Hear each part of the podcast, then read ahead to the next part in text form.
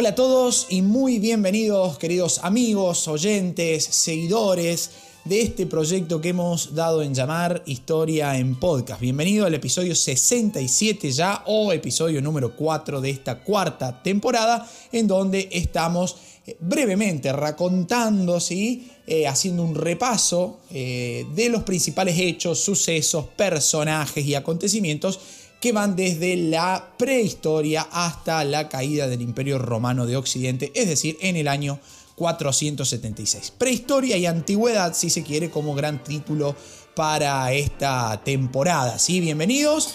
Eh, vamos a estar analizando hoy un tema realmente interesantísimo y que me apasiona explicarlo, que es el surgimiento de los primeros estados y las primeras civilizaciones, aclarar algunos conceptos, poder entender el proceso que lleva a la formación de esos primeros estados antiguos y a esas primeras civilizaciones. ¿sí? Antes de largar, como siempre digo, el agradecimiento enorme de todo corazón a todos aquellos que, a todos aquellos oyentes que episodio tras episodio, día tras día, están del otro lado del podcast ahí con sus auriculares, con su celu, con su compu, con su tablet, escuchando este mínimo, mínimo aporte que estamos haciendo para la divulgación histórica a través de estas nuevas tecnologías que están eh, presentes en todo el mundo, en cualquier horario, en cualquier lugar, ¿sí? cualquier día. Entonces, esa disponibilidad on demand que se llama, ¿sí? bajo demanda, nos permite llegar y llevar la historia hacia lugares donde por ahí no siempre ha ido o, no siempre ha querido ir la historia. ¿sí? Así que me siento verdaderamente muy feliz de estar de este lado, siendo apasionado de la historia como soy y poder llegar a cada uno de ustedes y contribuirles un poquito simplemente, porque es eso lo que hacemos, contribuir simplemente un poquito al conocimiento de algunos hechos históricos. Como siempre digo, cualquiera de estos temas puede ser usado como un acceso directo para acceder a otros, ¿sí? Simplemente hagámonos la imagen que tienen que hacer un doble clic sobre el tema que quieran y pueden profundizarlo con libros, con series, con pelis, con em, artículos de internet, todo. Hoy en día el, conocimiento está compartido y la verdad me pone muy feliz eh, también estar de este lado y compartir eh, lo que sé acerca de estos temas históricos. históricos perdón. Muchas gracias por pasarse por nuestro Instagram. Hemos abierto una nueva sección en nuestro Instagram que se llama Arte con Historia. Vamos contando brevemente algunas eh, particularidades del mundo del arte. ¿sí? Un, viernes cada 15 días vamos a estar subiendo eso. También tenemos la, la posibilidad de hacer donaciones al canal. Esto también es algo nuevo, lo dije ya hace dos episodios atrás simbólicamente pueden donar un cafecito, el valor de un cafecito, para contribuir a que el canal siga creciendo, siga perfeccionándose y podamos seguir llevándole todo esto que les estamos llevando. Sin más preámbulos, vamos directamente al contenido de este episodio del día de hoy, surgimiento de los primeros estados y de las primeras civilizaciones en la historia de la humanidad. Como vimos ya en el episodio 2 de esta temporada 4, si quieren eh, más rápido, más directo, el episodio 65 del podcast, en las sociedades urbanas jerarquizadas que habían estado surgiendo ya a fines del neolítico, el trabajo había comenzado a dividirse entre quienes mandaban y quienes obedecían. ¿Sí? Podemos encontrar sirvientes, podemos encontrar artesanos, sacerdotes, comerciantes, jefes, también esclavos, que era la mano de obra utilizada en la antigüedad, por eso hablamos de sistemas de producción esclavista. ¿sí? Esa división del trabajo, si bien trajo muchísimas cosas buenas, digamos, vino a significar cierto, cierto progreso a la historia de la humanidad, me gusta decir siempre, el progreso siempre trae cola, digamos, ¿no? Arrastra algo que por ahí puede terminar significando un problema. Y esa es una forma que ya lo he dicho en otros episodios anteriores, lo recalco ahora, es una forma que me gusta para entender, para hacer entender la historia, ¿sí? Una solución a un problema determinado que viene a traer esa misma solución viene a traer un nuevo problema que genera, generará una nueva solución que va a generar un nuevo problema y así sucesivamente estamos reinventándonos constantemente. Que el trabajo se haya dividido en esas sociedades jerarquizadas del fines del neolítico fue un punto eh, sin lugar a dudas bueno, porque va a llevar a eh, la producción de excedente, al control eh, de ciertos grupos sobre los conocimientos, sobre la arquitectura, sobre la ingeniería, sobre el trabajo, etcétera, etcétera, etcétera, hasta llegar a la escritura, digamos, como punto máximo o culmine. Ahora bien, eso también trajo un problema. En esas sociedades, el aumento de la población, el aumento de la cantidad de actividades, las diferencias sociales que van a surgir entre los grupos, van a traer problemas de convivencia. ¿Sí? Cada vez somos más, que pensamos diferente, que nos vemos eh, divididos en cuanto a la posesión de poder, las en cuanto a la posesión de, poder y de, y de, poder económico, también no solamente poder político, ¿sí? Hay diferencia entre los grupos, entonces van a traer problemas de convivencia. ¿sí? Para solucionar esos problemas de convivencia, fíjense, una solución que trajo un problema que va a traer una nueva solución, eh, o, mejor dicho, para tratar de evitarlo, si se quiere, en algún punto a esos nuevos problemas que surgen, y también para poder organizar las distintas actividades de la población, van a comenzar a aparecer en la historia los primeros estados. Ahora bien, ¿qué es un estado? ¿Sí? Que suele ser confundido muchas veces con gobierno. No voy a dar eh, acá, digamos, no voy a profundizar eh, en una clase de ciudadanía, digamos, ¿no? Pero eh, podemos decir así muy rápidamente que un Estado es una forma de organización política y legal que tiene autoridad sobre una determinada población asentada en un determinado territorio, ¿sí?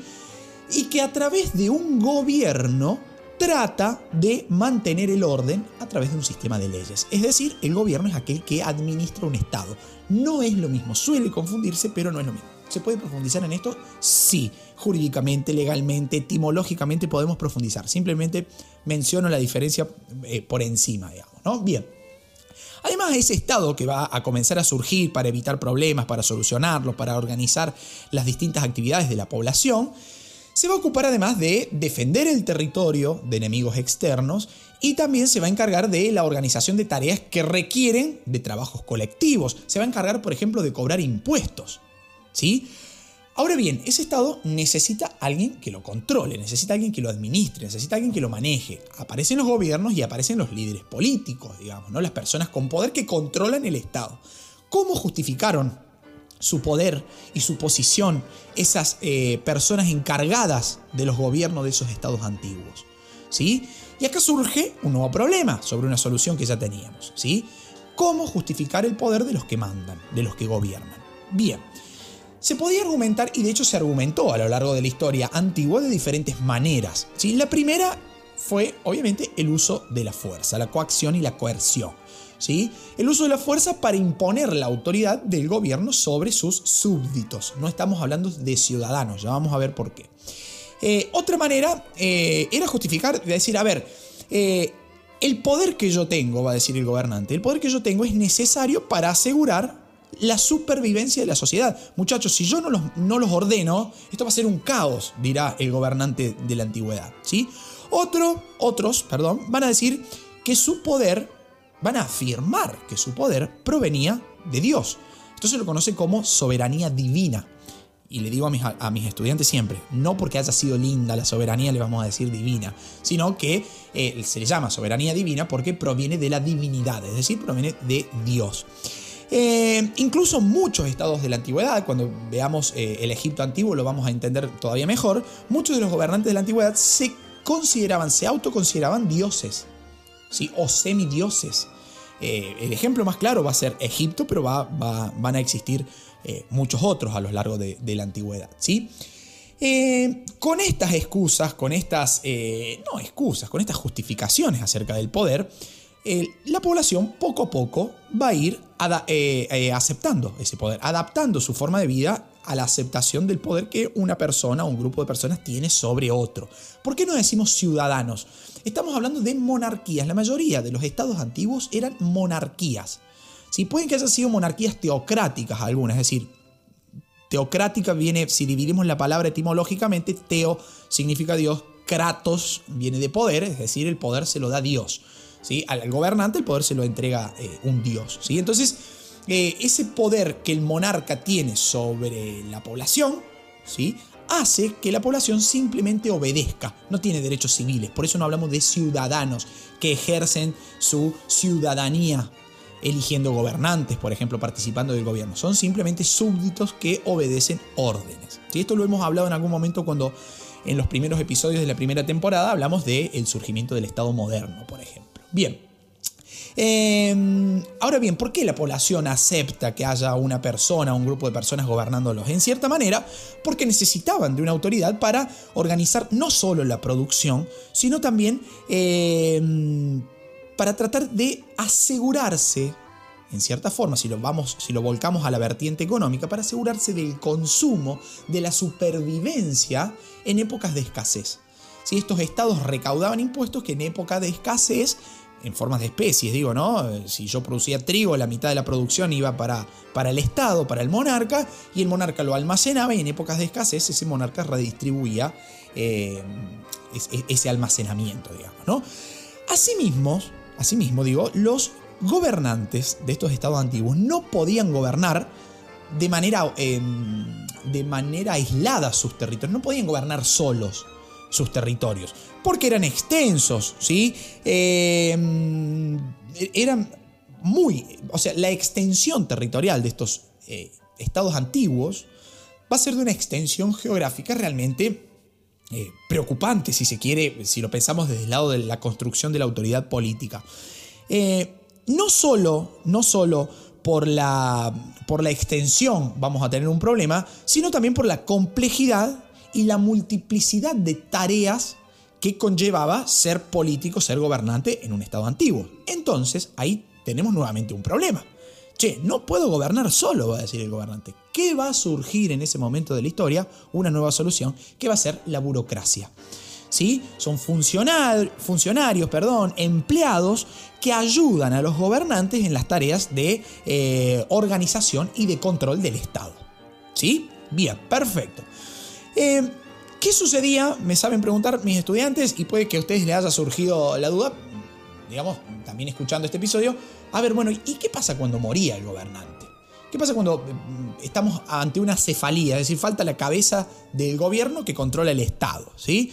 Cuando moría un gobernante, lo iba a suceder en el trono eh, un familiar, ¿sí? En la mayoría de los casos, no me gusta generalizar siempre, pero en la mayoría de los casos estamos hablando de, em, de, principios dinásticos dentro de estos gobiernos de los estados antiguos, es decir, construcción de dinastías, donde primaba el derecho de primogenitura. ¿Qué es el derecho de primogenitura? El primer hijo varón exclusivamente, el primer hijo varón del monarca era quien le iba a suceder en el trono y, digamos, desde niño estaba siendo preparado para esa función que más tarde o más temprano le iba a llegar. Por eso hablamos de el derecho dinástico, el derecho dinástico acompañado del derecho de primogenitura, algo que se usó muchísimo en la, en la antigüedad, ¿sí? en, los, en los estados perdón, de la antigüedad. Al mismo tiempo, fueron apareciendo, al mismo tiempo que fueron surgiendo estos primeros estados, fueron apareciendo las primeras civilizaciones. Ahora bien, ¿qué son ¿Qué son las civilizaciones? de, qué hablamos cuando hablamos de una civilización? Las civilizaciones son aquellas culturas, podemos definirla también rápidamente, digo, ¿no? Se puede profundizar en esto, insisto. Em, las civilizaciones son aquellas culturas, decía, que logran alcanzar un desarrollo técnico eh, bastante complejo, que van a crear ciudades y que van a elaborar también complejos sistemas de organización política, como por ejemplo los estados. O sea, el surgimiento de las civilizaciones antiguas y de los estados antiguos van a ir en la mayoría de los casos de la mano. Además, además estas civilizaciones van a tener un uso de técnicas de técnicas en todo sentido, en la medicina, en la astronomía, en la arquitectura, en la ingeniería, en la agricultura, que van a complejizar el pensamiento y el accionar humano. Entonces estamos hablando de civilizaciones, ya no de tribus, ya no de hordas, ya no de aldeas aisladas. ¿Sí? como sucedió en la etapa anterior, en el neolítico, en el paleolítico, por ejemplo. Em, ¿Por qué digo esto? Porque van a complejizar el sistema, sobre todo se va a ver muy claro en la antigüedad esta cuestión de la obra pública, ¿sí? Van, van a tratar de construir obras que sean usadas por la población en su conjunto para el bien público. De ahí surge el concepto de obra pública, algo que pueda ser usado y aprovechado por todos. Estos estados antiguos van a lograr una cuidadosa organización de las actividades eh, productivas. Por eso garantizaban, digamos, mediante este, este sistema cuidadoso de organización de las actividades productivas, van a garantizar la alimentación de una gran masa de población. ¿Qué quiere decir esto? Tengo más población, tengo que tratar de trabajar, pensar, reunir todos mis esfuerzos en tratar de producir más excedente. ¿Por qué? Porque en época de escasez voy a tener que mantener a una, eh, eh, digamos, a una población mucho más numerosa.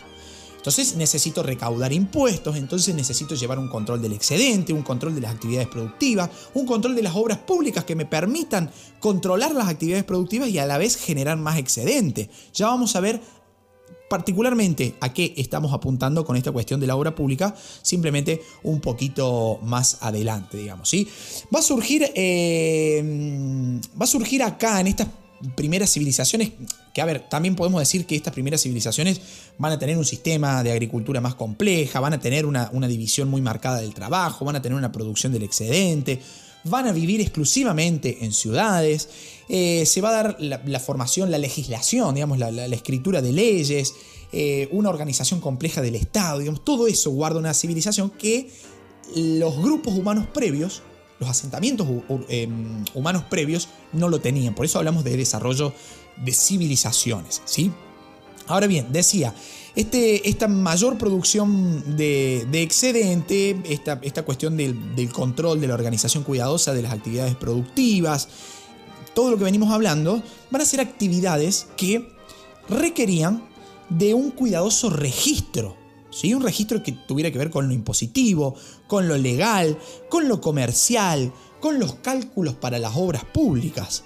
¿Qué va a surgir ahí entonces? La escritura, la necesidad de escribir, de llevar por escrito eso, porque mentalmente, como lo dije en el episodio anterior, ya no se puede llevar control de todas estas cuestiones. ¿sí? También va a surgir la cuestión de la control, del control del tiempo. A ver, estas primeras sociedades, como ya vamos a ver, se asentaban cerca de los ríos los ríos que crecían una vez por año y depositaban barro fértil en, sus márgenes y eso permitía el desarrollo de la agricultura. Bien, tengo que saber cuándo va a crecer el río, en qué mes va a crecer el río para organizar las actividades. ¿Qué necesito ahí? ¿Qué aparece ahí por primera vez en la historia? El control del tiempo. Tengo que saber cuándo, específicamente cuándo. Entonces aparece el control del tiempo y van a aparecer, gracias al desarrollo previo de la escritura, los primeros sistemas de calendarios en la historia de, la humanidad, ¿sí? porque tenemos que saber cuándo van a suceder aquellos fenómenos naturales que me permiten a mí aumentar la productividad, siempre pensándolo desde esa beta económica, digamos, ¿no? Bien, esas, primeras, perdón, esas primeras civilizaciones que van a surgir en la historia de la humanidad se llamaron, y a esto es lo que quería llegar, civilizaciones hidráulicas. ¿Por qué? porque se asentaron en las llanuras, eh, las denominadas llanuras aluviales. ¿Qué quiere decir esto? Cerca de los grandes ríos. Lo vamos a poner en palabras más sencillas, así todos entienden. Em, ¿Por qué cerca de los grandes ríos? Porque van a ser usados estos grandes ríos como fuente de riego, como medio de transporte, como medio de comunicación.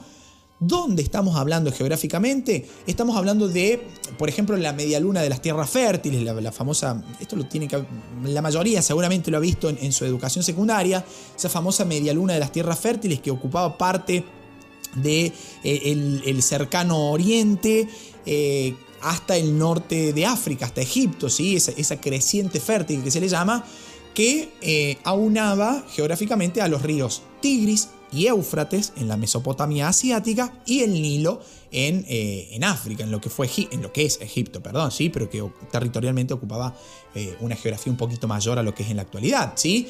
También eh, estas grandes civilizaciones hidráulicas a la orilla de los, de los ríos no solamente se van a, a, restringir a la media luna de las tierras fértiles, sino que van a llevar crecimientos y, organizaciones independientes en diferentes lugares del mundo, por ejemplo en el valle del río Indo, eh, en el Ganges, en el río Yangtze en, China, el famoso río azul, o en el río Wang, ¿sí? el río amarillo también eh, en, el oriente, digamos, ¿sí? en, lo que actualmente es China, en la civilización china. Eh, en esas civilizaciones hidráulicas, la actividad fundamental y que va a regular todo va a ser la agricultura. ¿Sí?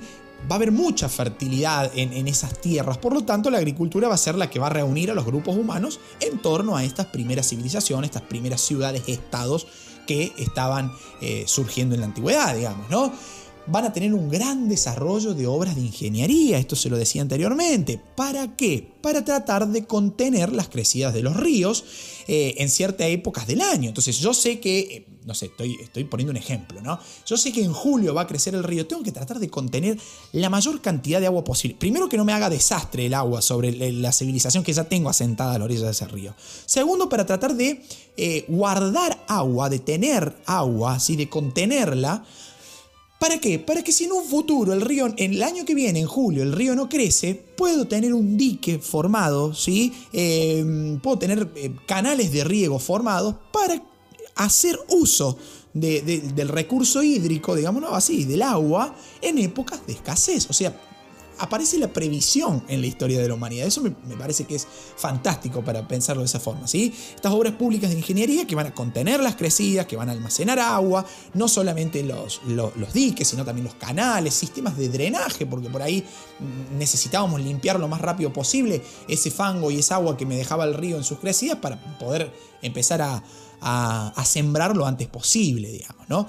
Ahora bien, esas civilizaciones hidráulicas no van a ser el único camino que sigue eh, la humanidad. Digamos, va a haber otros caminos. América, por ejemplo, Mesoamérica, el, área de, Centroamérica, en México, por ejemplo, vamos a tener el famoso cultivo en chinampas. ¿Qué son las chinampas? Las chinampas son eh, una especie de balsas hechas con cañas y con tierra y con eh, fertilización, fertilizantes naturales, perdón, que están flotando sobre un lago y que me permiten cosechar flotando sobre un lago. Si No tengo un río, tengo un lago. Bien, ¿cómo uso ese recurso hídrico? Creo balsas que van a ser una especie de... Mm, a ver cómo lo explico eh, para, para que se hagan la imagen en la cabeza. Van a ser una especie de, de barquito flotante, pero cultivable. Digamos, ¿no? Es una idea maravillosa para seguir un, rumbo de crecimiento diferente a aquellas civilizaciones que se encontraban a la orilla de los ríos. ¿sí? Los grandes lagos no me van a permitir a mí esta cuestión de crecidas eh, cosechar, sembrar a, las márgenes. ¿sí? Entonces, ¿a dónde me voy a cosechar? Adentro del lago. ¿Cómo? A través de esta agricultura de chinampas. En los Andes centrales, ¿sí? en la zona del Alto Perú, por ejemplo, vamos a tener Imagínense, en el medio de la montaña, en, el punto en donde los, Andes tienen sus, mayores alturas, sus temperaturas más jodidas para la agricultura, se van a desarrollar también técnicas agrícolas, como la famosa agricultura de terrazas o las terrazas de cultivos. ¿Qué hacían? Imagínense un triangulito que sería la montaña. Bueno, en una de las laderas van haciendo especie de escalones. Estoy haciendo señas con las manos, si ustedes me vieran es súper gracioso, pero para que se hagan la imagen ustedes del otro lado. Eh, un triangulito y en uno de los, de los lados del triángulo una especie de escalera que permitía que el agua que caía, que, cayera, perdón, el agua que cayera sobre eh, esa montaña iba a ir aprovechándose, no se iba a deslizar directamente a la base de la montaña, sino que iba aprovechándose a medida que iba cayendo por, esas, eh, por esos escalones, esas terrazas. ¿Sí? Fíjense que los incas, por ejemplo, van a desarrollar un sistema de cultivo en plena montaña. Una cosa que le voló la cabeza a todo el mundo cuando esa civilización fue conocida por ojos extraños, digámoslo así, ¿sí? Para no decir fue descubierta, porque no fue descubierta, ya estaba existiendo ahí, ¿sí? Cuando ojos extraños, cuando los ojos europeos vieron eso, dijeron, no podemos creer, estos tipos están cosechando en el medio de la montaña, ¿sí? Bien. Eh, esto ha sido, esto ha sido el origen de las civilizaciones antiguas que comenzaremos a desarrollar en los próximos episodios. Insisto, el estudio de la antigüedad, de la historia antigua, está en constante revisión. Toda la historia está en constante revisión. Pero la historia antigua día a día nos va trayendo cosas nuevas. Hace, en esta semana se ha descubierto una tumba de 78.000 años eh, de antigüedad en África, por ejemplo. Viene a, aportar nuevos conocimientos sobre lo que ya hemos hablado y sobre lo que ya sabemos de, del neolítico, del paleolítico, por ejemplo. Bueno, uno de los problemas que va a tener la cuestión de los estudios de la antigüedad van a ser el problema de las guerras y del, eh, del control sustentable, si se quiere, del patrimonio histórico. ¿sí? La zona de la que estamos hablando, en donde se concentra el foco de atención más importante, que va a ser la zona de Medio Oriente, va a ser una zona bastante complicada en cuanto a, a guerras, digamos. ¿sí? Eh, la zona de Turquía, la zona de Irak, el corredor sirio-palestino, a ver, este, este, este, territorio comprendido entre Líbano, Israel, Siria, Jordania, van a ser partes esenciales en el estudio del a ver, del nacimiento, de la cuna de la cultura antigua, y va a ser muy complicado porque las guerras constantes, los constantes periodos de guerras en estos territorios van a hacer que se dañe el patrimonio histórico. Sin ir más lejos, en el año 2003 eh, se dio el asalto al Museo Arqueológico eh, de Irak. ¿sí? Se robaron alrededor de 170.000 piezas irrecuperables. Si eso cae en manos de coleccionistas privados, de museos privados que terminan eh, generando un negocio en torno a la cultura, al estudio de la cultura antigua, digamos. ¿no? Entonces, puede que eh, estemos corriendo constantemente detrás de la información y detrás de los nuevos descubrimientos. Me parece que es, eh, es recomendable aclararlo y tenerlo en cuenta a la hora de analizar estas civilizaciones antiguas.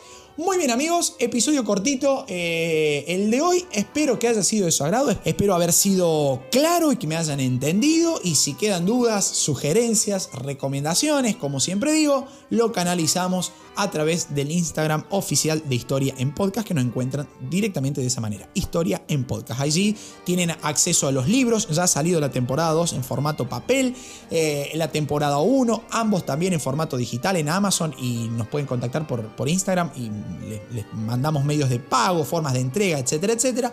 También la cuestión de eh, los aportes al canal en forma de un cafecito simbólico, lo cual es súper, súper... Eh, loable lo que ustedes hacen desde el otro lado, ¿sí?